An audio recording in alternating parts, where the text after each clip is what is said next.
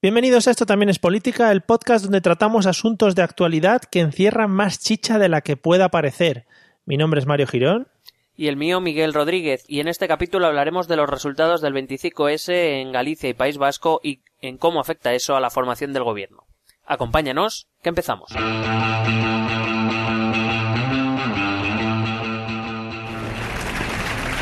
Íñigo Urcullu ya tiene un pie en Ajuria Enea. El líder nacionalista tiene prácticamente asegurada la reelección como Lendakari tras las elecciones vascas del domingo. El PNV ha sumado más escaños, 29, que Bildu y Podemos juntos, pero tendrá que pactar. El PSOE se desploma con 7 asientos menos que en 2012 y empata con el PP. Un posible acuerdo con socialistas o populares en el País Vasco podría activar el escenario nacional para evitar terceras elecciones. En Galicia, el Partido Popular mantiene la mayoría absoluta. Los escándalos de corrupción que afectan al partido en términos nacionales no han restado votos a Alberto Núñez Feijóo. En Marea, la plataforma de Podemos en Galicia, ha adelantado al PSOE en votos, aunque no en escaños. No parece que estos resultados vayan a servir para arreglar el bloqueo político en Galicia.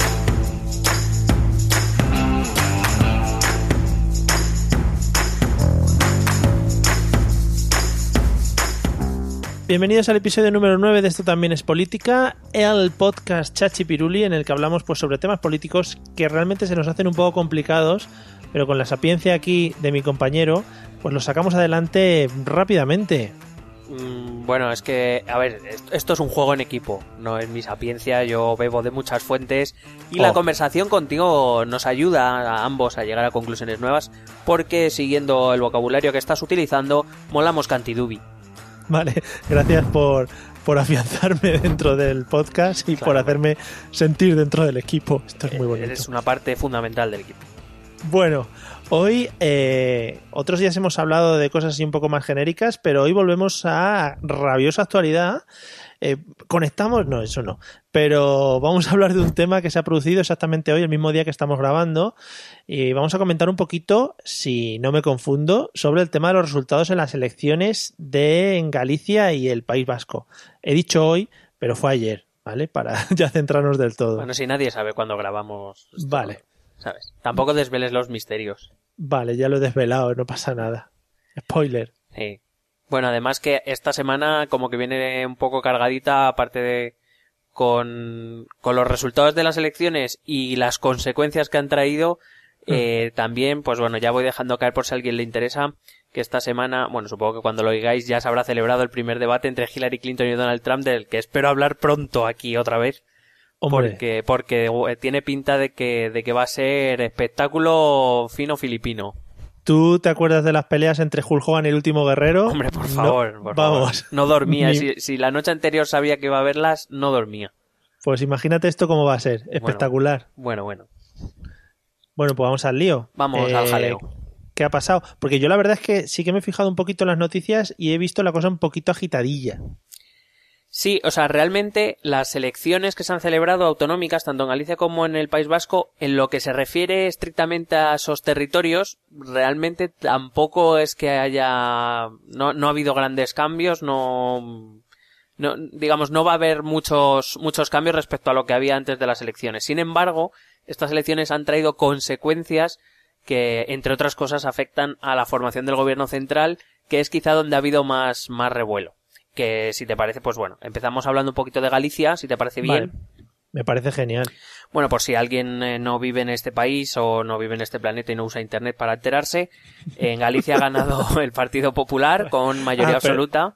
Perdona, creí que ibas a decir, eh, Galicia está en la parte norte, de- por si alguien no sabe situarla. Galicia es una comunidad autónoma de España, está en el noroeste peninsular y donde generalmente si veis en el tiempo es donde casi siempre llueve. Sí, Bueno, pues ahí. es la ampliación de Portugal. sí, es eh, tirando para arriba. Venga. Eh, bueno, pues ahí ha ganado el Partido Popular con mayoría absoluta, con Alberto Núñez Feijóo, una mayoría absoluta que revalida, es decir, que ya la tenía. Lo que pasa, pues que bueno, esta ha, ha sido, es un poco más especial porque ahora mismo es la única comunidad autónoma que se gobierna con mayoría absoluta. Durante los últimos años hemos tenido varias, muchas, y ahora, ahora solo queda una que es esta de, de Galicia. Luego, eh, segundo, aunque empatado en escaños han quedado en Marea y el Partido Socialista de Galicia, solo que en Marea ha quedado segunda porque ha tenido más votos, pero bueno, sabemos que el reparto de, de escaños a veces tiene estas cosas. Realmente, Podemos eh, se ha fusionado o ha ido conjuntamente con eh, En Marea. Sabes que Mm. también han ido en coalición allí en Galicia en las generales. Sí. Pero bueno, en Marea digamos que es no, no es en, no es que entre de nuevas nuevas como ocurre por ejemplo con Podemos en el País Vasco porque Marea es una digamos un heredero de un otro grupo político anterior que se llamaba Nova y que tenía nueve diputados en do- desde 2012. Bueno, ahora han subido cinco respecto a esa, a esa formación. Y eh, por fin se ha dado el, el sorpasiño, ¿no? No, no sé por eh, Sí. eh, yo he oído, lo, lo han pasado todo al sorpasiño en Galicia y al sorpasoac en País Vasco. Bueno, pues a mí me ha hecho gracia y lo voy a utilizar. Hombre, es que estamos, hay que hablar también en el idioma de, cada uno. Digo yo, sí, pues espérate que me he apuntado cómo es el nombre de Podemos en vasco y a ver cómo es lo que me va a salir. Ahora Bueno. veremos. Eh, bueno, ambas fuerzas tienen 14 escaños. No es un sorpaso completo porque en escaños han quedado igualados, pero sí en votos. Lo que pasa es que, bueno, es un sorpaso que sirve para absolutamente nada, porque como el Partido Popular tiene mayoría absoluta, pues mm, de nada sirve. Y la cuarta fuerza del Parlamento gallego es el BNG, que de 7 ha pasado a, a 6. Me he molestado, me he molestado en, en mirar los resultados de las elecciones anteriores de 2009 y de 2005, Mm. porque, bueno, es verdad que el, el Partido Socialista de Galicia es el que más pierde, pierde cuatro escaños, que bueno, tampoco parece una hecatombe, pero, claro, es que eh, me ha dado por recordar que hace no mucho el Partido Socialista gobernaba con el BNG. Y Sí. ahora mismo está en una posición de un partido que no sirve para prácticamente nada. Eh, en 2005 el Partido Popular se quedó a un escaño de la mayoría absoluta y, y así gobernó el PSG, el, el PSDG con el, con el bloque nacionalista galego.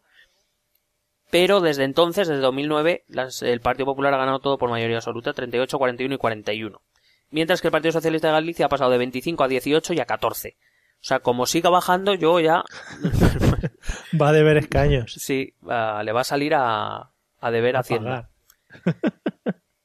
Y bueno, pues Podemos, esa, la, la, la coalición en Marea Podemos ha chupado, aunque suene mal, aunque suene mal la expresión, ha chupado de, del PSDG y del bloque nacionalista algo también, eh, que ya le quitó bastantes eh, en escaños en 2012, pero que bueno, que básicamente lo que viene a, a confirmar, aparte de lo que también vamos a hablar de País Vasco, es que en aquellos territorios donde existe, digamos, un movimiento un poco más nacionalista o una, digamos, Sí. una identidad un poco más especial, eh, Podemos está, está sustituyendo al PSOE como, como la fuerza hegemónica de la izquierda, lo cual quizás en Ferraz debía preocupar algo más de lo que les está preocupando. Bueno, algo andan, algo andan un poco Sí, por ahí. ahora, ahora hablaremos de eso porque, Mareaos. porque, bueno, de hecho, mi resumen, sabes que me, me gusta mucho resumir en dos palabras para más o menos meterme en el tema. Tengo puesto aquí PSOE jardín máximo. Jardín máximo. ¿Qué te ha parecido? creo- Joder, podría ser el título del episodio. PSOE Jardín Máximo. Claro. Además, eso tiene mucho SEO para que la gente entre a verlo y tal. Está No, muy bien. Se busca mucho. Hombre. Bueno, pues eso, que Galicia se queda como la única comunidad, además una comunidad, o sea, con mayoría absoluta, una comunidad en la que el PP, pues, ya te digo, si, si encima viene de, de subir en escaños en las últimas generales, y además aquí gana con mayoría absoluta con el que dicen que es el, el que va a ser el sucesor de Rajoy, pues no veas, el PP está ahora mismo on fire, diciendo Claro, que vengan las terceras, ¿eh? me da igual. Hombre, el PP solo coge gente gallega, ¿no? Para presidente. Bueno, el, el Partido Popular, eh, esto que acabas de decir, que si a priori dices parece tú, una tontería. Qué, gra- qué gracia, ¿no? Qué gracia. Pues Sí, es sí. que eh, no es tanta, o sea, es gracia, porque es gracia. Pero es que si lo piensas, el Partido Popular es un partido eminentemente gallego, en el sentido de que Mm. Galicia es su bastión de todas, todas, Galicia y Castilla-León. Pero principalmente Galicia. ¿Quién fue el fundador del Partido Popular? ¿Tú lo sabes? No. Fraga, que era Fraga, Fraga, es verdad. que era Gallego, pero gallego. vamos. Rajoy gallego, Núñez Feijóo gallego. Los mejores resultados del PP casi siempre vienen de Galicia. Hmm. Bueno, y de, y de Valencia a veces, pero me refiero que Galicia siempre, Sí, Valencia igual ahora está un poco chunga. pero me refiero Galicia es una es una comunidad autónoma muy rural porque eh, por ejemplo, uno de los problemas que tienen partidos como Podemos o Ciudadanos que son de, de origen muy reciente es que dentro de las capitales de provincia y de las grandes ciudades tiene mucho, mucho tirón, pero en las zonas Mm. rurales no llega tanto. Galicia es una, es una región muy ruralizada. Entonces ahí los, los dos partidos tradicionales, Partido Popular y PSOE, tienen las de ganar. Y aparte es una sociedad, es, eh, la gallega es una sociedad muy envejecida, que tradicionalmente el voto eh, de, de los más mayores suele ir hacia la derecha conservadora, en este caso al PP. Eh, o sea que, que, que no es ninguna tontería, es que Galicia es el bastión de, del PP, igual casi te diría que al mismo modo que Andalucía lo es del PSOE. Sí. Pero luego va ahí el señor Rajoy y le dan una torta en toda la cara. Sí, o le declaran persona non grata en su ciudad natal. También, qué feo está eso. Bueno, eh, más o menos el resumen de Galicia o algo más que añadir. Nada, ese es el, el resumen que, que Galicia ha apostado, igual que el País Vasco, ha apostado por, por la continuidad, digamos. Yo creo que tanto en País Vasco como en Galicia, adelanto ya las conclusiones, bueno, en general creo que se ha, se ha querido eh, premiar la gestión y creo que también, y no se comenta mucho en los medios, y yo me va a ver- nos vamos a aventurar en este podcast porque ¿a qué hemos venido aquí a arriesgar? A jugar. Claro, con la Ruperta no vamos a ningún lado. Y nos la suda todo. Pues eso digo yo. Eh, creo que ha tenido mucho que ver el, el hecho de ver el bloqueo político que está sucediendo en el Congreso. Eh, la gente no quiere problemas. Bastante ya tenemos con que no se forme gobierno central como para en nuestras comunidades autónomas también buscarnos más problemas. Y creo que Claro. eso también ha sido clave a la hora de votar. Por eso, por ejemplo, Ciudadanos ni ha asomado la nariz. Claro. Porque el voto ha ido directamente al PP. Pero bueno, más o menos en las, en las autonomías sí que se estaban llegando a pactos de gobierno y cosas así, ¿no? Sí, pero bueno, también hablaremos ahora. Mira tú cómo están saltando los pactos ya de rápido. Ya Muy ricos están en. Castilla-La Mancha ya Podemos ha anunciado que, que declara roto su acuerdo con el PSOE y en Extremadura que no va a apoyar ninguna o que no que no va a apoyar al PSOE en ninguna de sus iniciativas a pesar de que no había un acuerdo de gobierno como tal, pero que sí que, que va a dejar de, de apoyar al PSOE, o sea que la gente yo Sí. creo que no y, y más en, en comunidades conservadoras como puede ser Galicia o País Vasco dice no eh, mira a mí no me calentéis os pegáis vosotros pero a mí no a mí no me coméis el tarro Me gusta mucho la gente que empieza hablando y hace así, y luego dice la frase. Creo, creo que es Eh, la gente que tiene más razón que nadie. Vale, pues a esa gente, si empieza alguien hablando así, vosotros a saco con ellos. Correcto. ¿Qué ha, qué ha pasado en el País Vasco?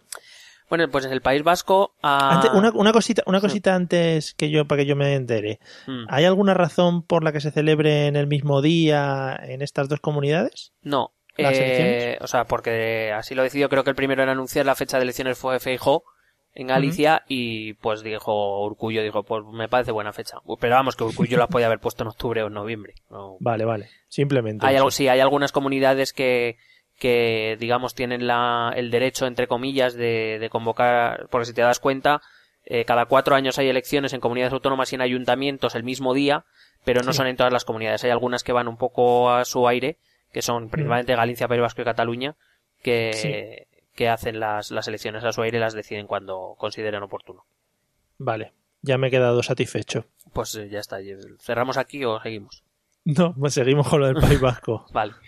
Bueno, en País Vasco, eh, lo- para quien no viva en este planeta, eh, es una comunidad autónoma de, de España que está al norte, eh, que hace en su parte oriental, hace frontera con Francia, y yendo a las elecciones, el PNV las ha ganado con 29 escaños, que eh, queda un poquito todavía lejos de la mayoría absoluta, que en el País Vasco, al igual que en Galicia, se, se llega con 38, pero bueno, el País Vasco no es una comunidad con tradición de mayorías absolutas, porque siempre ha habido cuatro o cinco partidos que se han repartido los, los escaños y es muy difícil llegar a la mayoría absoluta en, en País Vasco.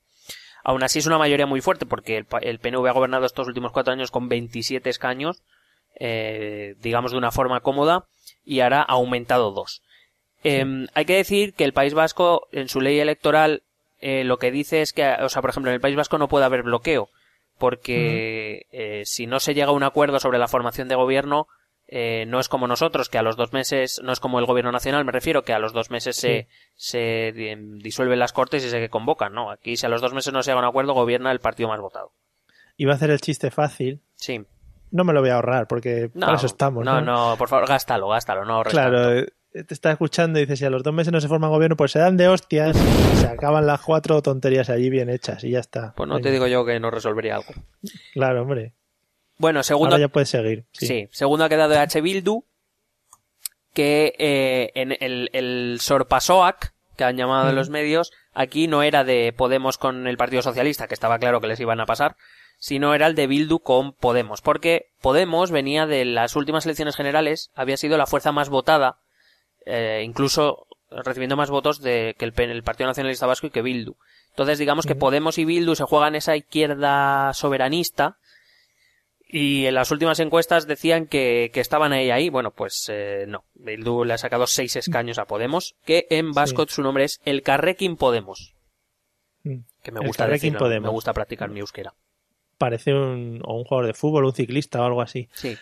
Que el tema de las, el tema de las encuestas que se hacen en este, en este país igual habría que revisarlas, ¿no? El método de cómo se realizan. Igual sí.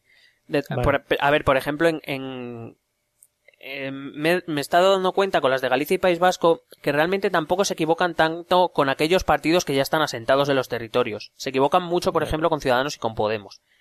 No sé si algo tiene que ver en la fórmula o que no hay datos previos o lo que sea, puede pero ser. sí que se equivocan bastante porque ya te digo, eh, en Galicia iba a haber un, en principio un sorpaso claro en- incluso en escaños y han quedado empatados en escaños Mm. y en, y en País Vasco y se estaban disputando la segunda plaza con Bildu y, y Bildu ha ganado claramente.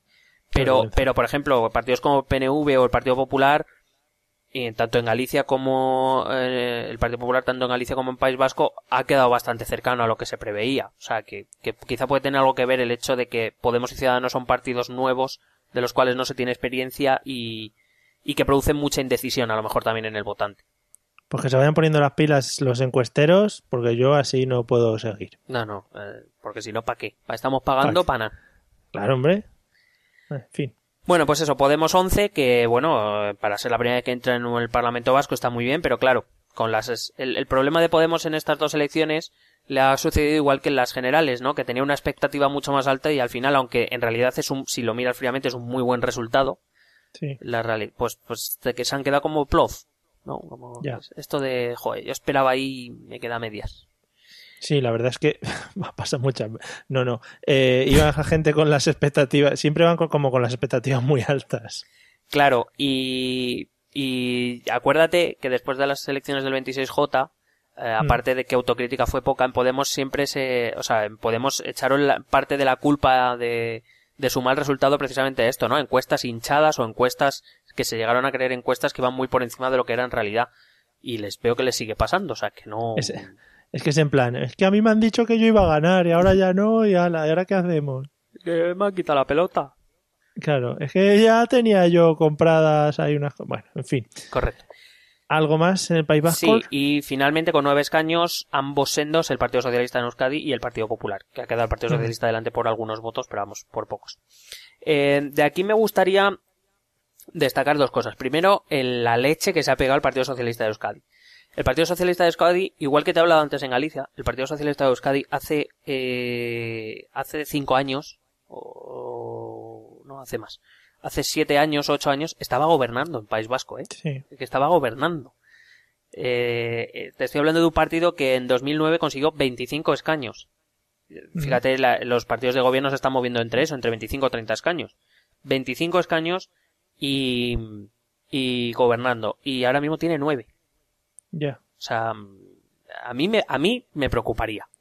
A Volvemos a Jardín Máximo. Sí, jardín máximo, porque claro, ahora todo el mundo mira a la candidata socialista que ha sido Mendía, que se que se que fue nombrada secretaria general del Partido Socialista de Euskadi después de que Pedro Sánchez, por lo visto, una persona bastante afín a Pedro Sánchez, eh, fuera nombrado secretario general y claro, todos miran a Idoia Mendía, lo que no sé es por qué nadie mira a Pedro Sánchez.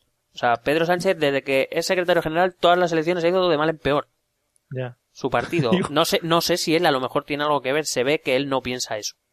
Ya, Hombre, ya claro. Tampoco te vas a, a dar latigazos a ti mismo, ¿no? Y sobre todo hablando de temas políticos, No, claro. como ya conocemos a, a todos nuestros políticos gobernantes. No, claro. Eso sí que lo de la autocrítica está sobrevalorado. Eso para qué, hombre, si tienes ahí el puesto asegurado.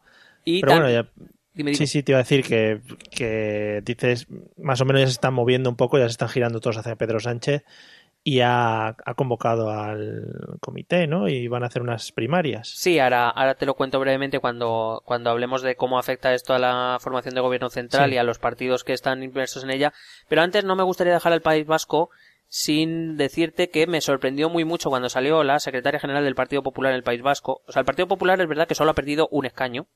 Sí. Pero bueno, que es que es otro partido que en, 2015, en 2005 tenía 15 escaños y ha ido bajando 15, 13, 10, 9 o sea, desde, desde que se fue uno de sus, de sus últimos secretarios generales, Antonio Basagoiti, el Partido Popular parece que ha abandonado el, o sea, el País Vasco. O sea, yo creo que cada vez le da más igual. Ya lo da, ¿sabes? Como que lo da por perdido y que sea lo que Dios sí. quiera. Sí, sí. Eh, su fortín es, digamos, Vitoria, bueno, Álava, la provincia de Álava, y, y digamos, como se centran mucho ahí, y lo otro, pues ya, que de Dios, lo que Dios quiera. Y, y, entonces me sorprende porque después de ser la última fuerza dentro del Parlamento Vasco, de seguir perdiendo escaños eh, elección tras elección, sale la secretaria general del, País Vasco, del Partido Popular del País Vasco y dice que están súper contentos con el resultado, que tiene un resultado excelente. Yo no sé si es que vivo en otro mundo y a lo mejor, ¿sabes? A lo mejor eh, que no, no veo las cosas como ellos las ven, tienen unas gafas que te enseñan el mundo de otra manera, porque ser la última fuerza política en una comunidad autónoma y decir que es un resultado excelente. Igual le han dicho que los últimos son los primeros. Sí, igual se lo ha creído también. Sí, sí, puede ser. Puede ser, no sé. Bueno. Y, pues, bueno. y bueno, tampoco olvidar que Ciudadanos tampoco asoma la nariz en el País Vasco. Vale, sí, eso te iba a decir. Ciudadanos está saliendo poco y veremos ahora cómo le afecta esto en el, en el gobierno central. A ver. Bueno, pues eso, básicamente en el País Vasco es lo mismo. Se ha querido premiar un poco la gestión y han dicho que el bloqueo de Madrid, que, que Tururu, que aquí no lo queremos, porque volvemos a lo mismo. Podemos fue el partido más votado en, en, a nivel, en las elecciones generales allí en País Vasco y sin sí. embargo ves que aquí partidos como PNV o Bildu pues le, le, le siguen ganando en votos y en escaños en, en cuestiones internas. Lo cual, pues bueno, creo que también hace reflexionar un poco en que la gente también sabe diferenciar en, en cuál cree que debe ser su voto en unas u otras elecciones que, que no las que no son las mismas elecciones sí. Eh, sí, sí. todas todas las elecciones no son iguales. Todavía tenemos esperanza amigos. Sí. Hombre. esperanza, esperanza yo, pero no esperanza la del PP eh, no no fastidies no por Dios. Pero bueno sí en realidad para mí esto sí es una buena noticia saber que eh, es de, creo que es de lógica pensar que en el País Vasco en las elecciones generales se votó a Podemos porque creía que iba a ser un voto más útil de cara a Madrid, uh -huh. una, una sí. fuerza que iba a representar más fuerza que el propio Partido Nacionalista Vasco, que tiene cinco escaños, o que Bildu, que tiene dos, votar una fuerza que tiene pues unos 70, 71 escaños que puede desbancar a lo mejor el gobierno de, de la derecha. Por lo menos demuestra inteligencia, aunque sí, sí. sea eso. No sé si todas las comunidades pueden decir lo mismo. No sé, también puede ser que haya sido Potra. Eh, vamos. Sí, o, a, o, a, suertes. A la suerte, OAC. Eh, cuéntame un poco que, joder, qué humorista estoy hoy. Sí, sí. ¿Qué, ¿Cómo afectan estos resultados a la formación del gobierno central y a los partidos en general? Pues mira, eh, la verdad es que eh, hay mucho revuelo y en realidad lo que es afectar directamente a la formación de gobierno central tampoco veo que vaya a afectar mucho pero hay mucho revuelo alrededor. Por ejemplo, empezando por el PP, pues eso, el PP sale como muy reforzado, ¿no? Con esa mayor, la única comunidad que se va a gobernar con mayoría absoluta es la suya, en la comunidad del presidente, eh, mm. digamos que avalan como la, la, la gestión, aunque hay que decir que la, la, el modo de gestionar de, Fe, de Feijó y de Rajoy es muy diferente. Y, y, de hecho, a Feijó cuando le han dicho, porque lo, la primera frase ha sido, uy, Feijó es el que va a ser sucesor de Rajoy. Que según se lo han comentado a Feijó, ha dicho, no, no, a mí no me calentes. Yo estoy aquí en Galicia muy bien, a mí no me mezcles con Rajoy. O sea que, algo que raro. No quiero, no quiero saber nada de ese hombre. Ah, que es su secretario. No, venga. Eh, perdón, el presidente. Mm. Claro. Y luego respecto al País Vasco, que el PP confiaba en que con sus escaños iba a poder formar gobierno con el Partido Nacionalista Vasco y así poder intercambiar esos votos con, con los de Madrid, mm. bueno, pues la realidad, a ver, posibilidad existe. Lo que pasa es que normalmente en País Vasco o tradicionalmente el pacto del PNV ha sido con el Partido Socialista de Euskadi, que también tiene los mismos escaños y que sea lo más probable que lleguen sí. a un, algún tipo de acuerdo eh, no de gobierno, sino de legislatura, donde, pues bueno, el PNV recibirá el apoyo de, del Partido Socialista de Euskadi eh, durante toda la legislatura. Con lo cual, ahí, por ese lado, el Partido Popular ha perdido una de las cartas que yo creo que estaba esperando después de, estas elecciones, ¿no? Cambiar un poco la, investidura en País Vasco por la investidura en Madrid.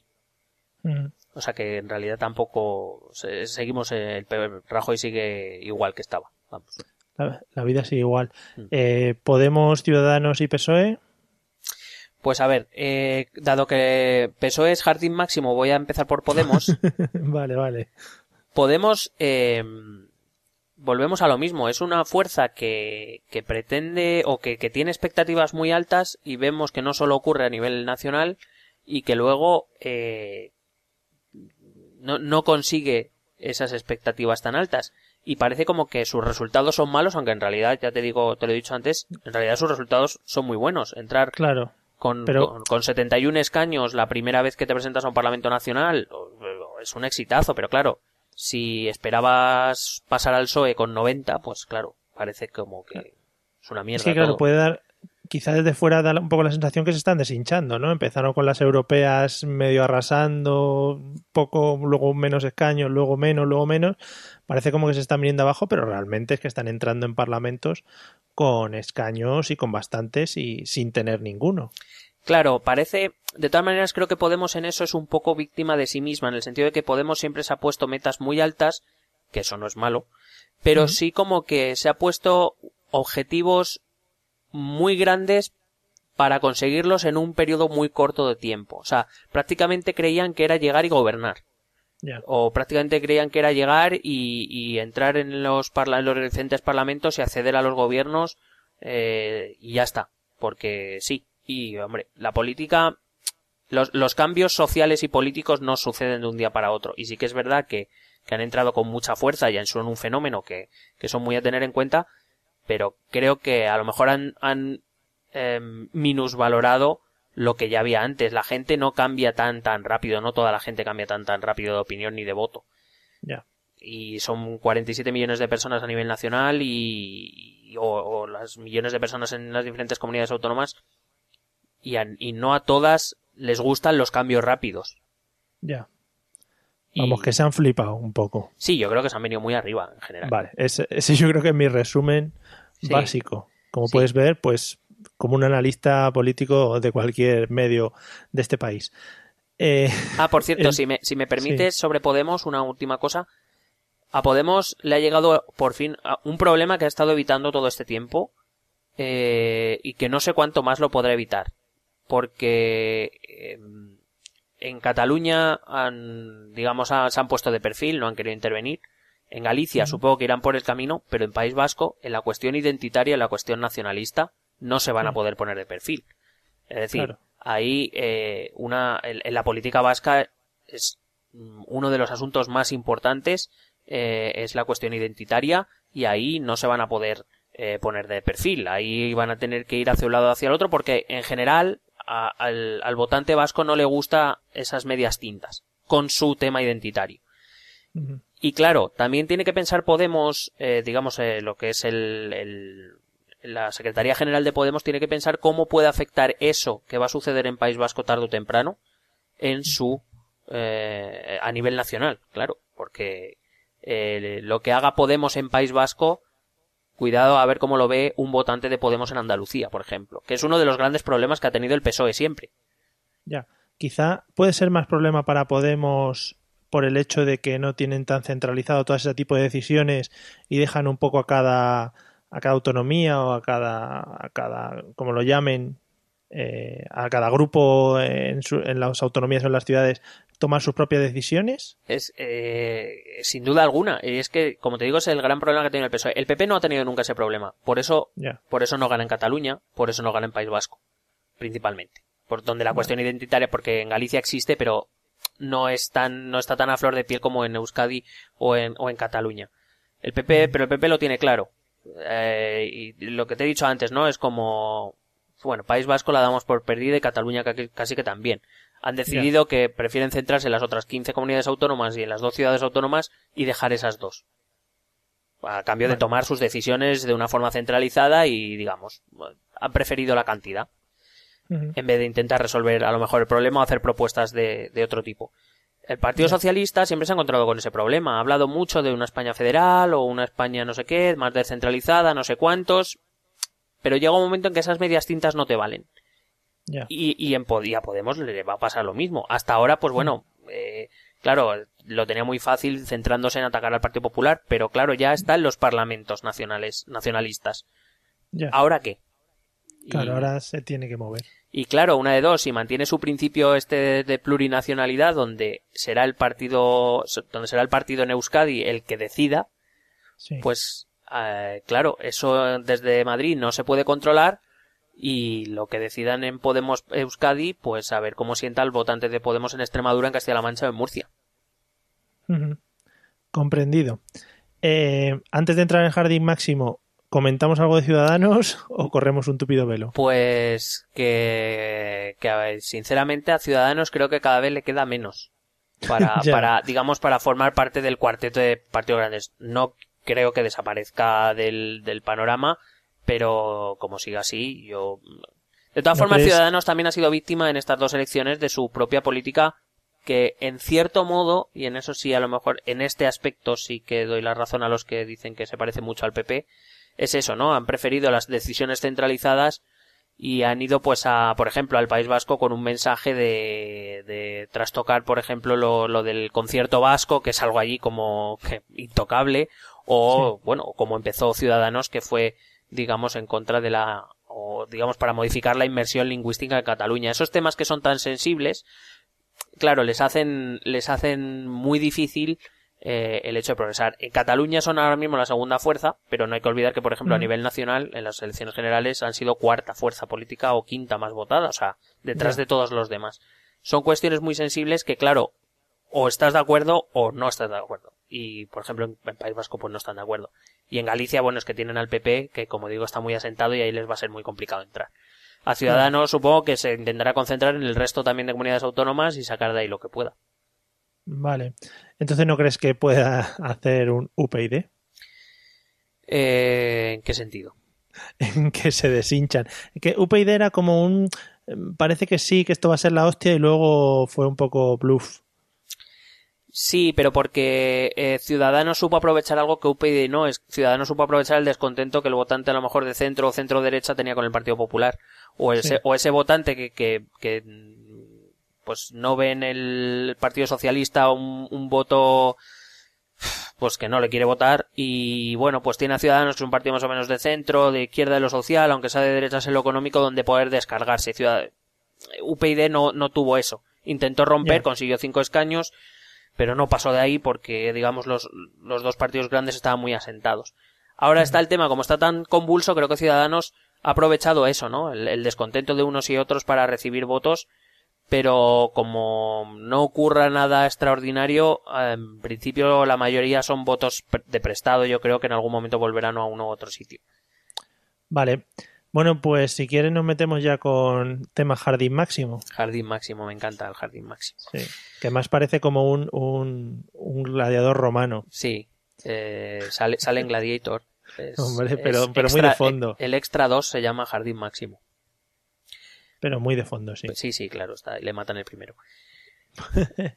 bueno, em, lo primero que me gustaría es mostrar mi, es, eh, dejar aquí expresada mi sorpresa porque después de los resultados electorales, los, dos batacazos que se ha dado el Partido Socialista en estas dos elecciones, se reúne lo que es la, ejecutiva permanente, que digamos que son Pedro y sus amigos, eh, se reúnen y resulta que lo que salen a decir no son, no es una valoración o, o por qué creen que han perdido escaños y votos o por qué están en la situación en la que están. No, no. Lo que sale a decir es con dos cojones, es que vamos a convocar primarias y Congreso Federal. Es decir, la vamos a liar parda dentro del partido. Lo que ha venido a decir es, ¿queréis guerra? Pues vamos a pagar guerra. Y punto. Entonces, eh, bueno, para quien no se haya enterado, Pedro Sánchez ha venido a decir que el 23 de octubre quiere convocar elecciones primarias para elegir al secretario general del Partido Socialista. Sí. Y que a principios de diciembre se celebraría un Congreso Federal que decidiría eh, la línea a seguir del partido. Por resumirlo mucho. Pero fíjate que yo no sé hasta qué punto, o sea, básicamente esto ya es una guerra por el puesto, por el puesto de secretario general del Partido Socialista, porque en lo que a, a, a la formación de gobierno se refiere, no tiene ningún sentido esto. Y te voy a explicar por qué. Sí. Mira, si las primarias se prevén para el 23 de octubre, parece que, eh, bueno, en estas primarias Pedro Sánchez se va a presentar, por supuesto, como candidato, defendiendo el no a Rajoy, que es lo Sí. que ha estado defendiendo este tiempo. Con esto Pedro Sánchez quiere dos cosas. La primera, convocarlo tan rápido para dificultar a los demás a otra posible candidatura que tenga tiempo de reunir los avales, de presentar eh, candidatura, de ir por todas las eh, federaciones, etcétera. Lo cual ya es de mala leche. Pero bueno, esto ya es una cuestión interna, yo verán. Pero la segunda, lo que quiere, lo que verdaderamente quiere Pedro Sánchez es que esta, eh, estos varones del PSOE, que son tan críticos con él, que salgan diciendo, defendiendo una candidatura porque eh, se quieren abstener. Y que intenten convencer a la militancia de que esa es la mejor opción. O sea, básicamente lo que quiere es presentarles como los malos. Últimamente se habla mucho de García Paje, que es el que se ha debido quedar a gusto estas últimas semanas. Pero bueno, Sí. que detrás están Fernández Vara, que es el de Extremadura, o Isabel, Isabel no. Eh, la de Andalucía, Susana Díaz. Susana, sí. Susanismo. Susana. Además, Susana hace una cosa que me hace mucha gracia, que es, en realidad, habla su segundo. Ella no habla, ella no hace declaraciones, lo hace su segundo. ¿Sabes? Que es como, pero esto es como, soy chiquillos ahora. Que, que tiene que salir. como cuando, como cuando Mourinho estaba de segundo en el sí, Barça. sí, sale Caranca. No, aquí en el Claro. Madrid sale Caranca Ah, a verdad, hablar. en Madrid sale, sale Caranca. Caranca a hablar para que así, luego si pasa algo a Susana no le puedan decir, no, no, yo no dije nada. ¿Sabes? Claro, claro. Es un poco absurdo. Bueno, pero lo que te quería decir, si estas primarias son el 23 de octubre para elegir nuevo secretario general, la idea es que lo que quiere Pedro Sánchez es que una vez sea reelegido por la militancia secretario general, pueda formar, pueda intentar formar un gobierno alternativo.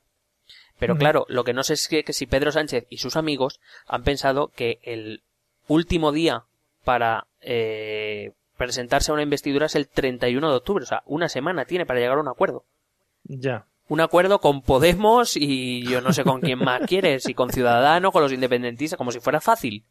Claro. O sea, no, han- no- llevamos nueve meses sin gobierno, diez meses sin gobierno, no han sido capaces, pero en una semana lo arreglamos todo. ¿Sabes? Está muy Sí. bien planteado. Si se pone muy fuerte, muy fuerte. Claro. Pero es que lo mejor de eso es que el Congreso Federal, de, como es previsible, si no llega a ningún acuerdo de investidura, es que el Congreso Federal sería a principios de diciembre, es decir, sería hacer Congreso Federal y empezar la campaña electoral. Ya. Que lo mismo tampoco está muy bien pensado porque hay que hacer un programa electoral. Se les va a juntar un poquito todo, ¿no? Sí, lo mismo o van a dormir poco o, o van a presentar el mismo programa. La- la- los actos electorales y todo esto lo van a hacer ya de madrugada. Van a hacer algunos. Sí, no sé. Van, ahí, va, ahí va a volar el Red Bull, va a volar ahí. Entonces está, está muy bien porque básicamente con todos estos movimientos Pedro Sánchez lo que quiere es eh, que los militantes... A ver, él ha sobrevivido en el Partido Socialista de momento como secretario general principalmente debido al apoyo de la militancia. Sí. Eh, cuando los militantes han tenido que votar siempre han respaldado lo- a, a Pedro Sánchez. Y, y una vez más lo que quiere es acallar las críticas internas o las disensiones internas con el voto de la militancia. Que es a la militancia que les diga no, que Pedro tiene razón. Pedro. Vale. Puede ser que esta gente se mosquee también y decidan que no siga como secretario general. A día de hoy creo que es poco probable porque si las opciones son o como se va a intentar presentar yo Pedro Sánchez que soy el no a Rajoy al Partido Popular o estos que quieren darles el gobierno. Hombre, si a un votante, a un militante socialista que paga sus cuotas y que milita en el Partido Socialista le presentas la elección así, pues creo que lo va a tener claro en general, aunque quién sabe si nos llevamos una sorpresa. Entonces lo más gracioso en este jardín máximo es que durante esta semana va a haber como millones de reuniones, todos los días vas a ver en los periódicos millones de reuniones. Creo que Susana Díaz ya ha convocado el jueves a todos los varones para intentar parar esto, para que no ocurra. Eh, y luego eh, en el comité federal del sábado, me parece que el sábado, es el sábado, que es donde se reúnen ya todos, así los Pedro Sánchez y sus amigos y Susana y sus amigos. se, ¿sabes? Han quedado como en el parque, esto que han quedado en el Sí. parque y, se- y no sabemos si van a acabar zurrándose o solo se van a mirar mal de lejos pues, pues a ver qué pasa. Creo que va a estar bastante interesante. Em, porque básicamente Pedro lo que le va a pedir a Susana y sus colegas es que les dejen negociar con Podemos y con los independentistas Sí. y Susana y sus colegas le van a decir que no. Que tururú. Claro. Es que tú, o sea, Pues de todas maneras, O sea- eh, claro, Pedro ha dicho que no, que él nunca aceptaría cosas como un referéndum, pero que hay otras cosas para negociar con los independentistas. Ya. Yo no sé en qué, qué acuerdo está pensando Pedro Sánchez. La verdad es que a- Pedro Sánchez eh, yo creo que está despistando ya a todo el mundo. No sabes muy bien por dónde te va a salir. En uno que tiene en su cabeza, él solo, que se imagina. "Ah, Anoche soñé en eso, no sé qué. Claro, pero tiene que, tiene que conseguir un pacto con Podemos y con los independentistas que sea aceptable por el Consejo Federal y por, los, y por la militancia, claro. O sea Ya. que pff, tampoco lo veo yo tan fácil como, como cree verlo Pedro. Es como humor amarillo. eh, que tiene que pasar muchas pruebas. Claro. A ver quién Bueno, llega igual esta a- analogía nada. a Takahashi. Bueno, bueno, pues yo creo que con este, con este recuerdo quedamos magníficos, ¿no? Para finalizar el ¿Era episodio de ¿Era hoy. Takahashi o Takeshi? No me acuerdo. Takeshi, Takeshi. Takeshi, Takeshi. Takeshi. Menos mal, porque irse con esta No, no, inquietud. no, no, no, y que luego los comentarios, ¿sabes? Ahí, de- Claro, lo, de- de o nuestros sea, lo del gobierno bien, lo del gobierno bien y que no se Sí. monte gobierno y tal, pero lo de Takeshi, No, no puede ser, no podemos irnos así. Bueno, y tampoco podemos irnos sin recordar los métodos de contacto, evidentemente. Antes me gustaría hacer un recuerdo a... a pues no me acuerdo. ¿Cómo se Ah, a Gacela Thompson. Me gusta un recuerdo a Gacela Ah, vale. Thompson y al chino Vale, Cudeiro. vale. Por favor. Vale, sí, que murieron por la causa. Cambarima. Los métodos de contacto. El correo, esto también es política arroba gmail.com. En Facebook, esto también es política. En Twitter, ETE Política. Y en nuestro blog, esto también es política.wordpress.com. Y ahí está, pues todo, información al detalle y muy bonito además. Sí, me gustaría agradecer a todos los que nos escucharon y eh, en el eh, podcast Action Day Y firmaron. y firmaron y A los que, a los, escu- a los que nos escucharon y no firmaron, no. a eso se lo agradecemos pero menos. Menos. Bueno, se lo agradecemos igual. Eh, que sepáis que los de Intermonos Fan están muy contentos con nosotros. Y con bueno con todos los podcasts que participamos, Sí, así que es. es posible que en el futuro volvamos a colaborar con ellos. Eso es. Y a mí me han felicitado mucho también eh, y me han dicho que te felicite a ti especialmente, que dicen que eres un, un máquina. O un crack, ¿qué prefieres? Mm, soy más de crack. Crack, ¿no? Sí. Catacrack. Catacrack. si acaso Soy- ya- Sí, más de catacrack que de crack incluso. Vale, pues nada, ahí queda la felicitación por parte de la gente. Oye, que pues a toda esta gente, por favor, estas eh, masas y masas que, Sí, que nos escuchan, pues que nos podéis preguntar algo, que eh, parecéis muy tímidos. a todas las mareas. Sí, Eh, nos vemos en el próximo episodio, ¿te parece? me parece. Pues ala, venga, hasta luego. Un besete.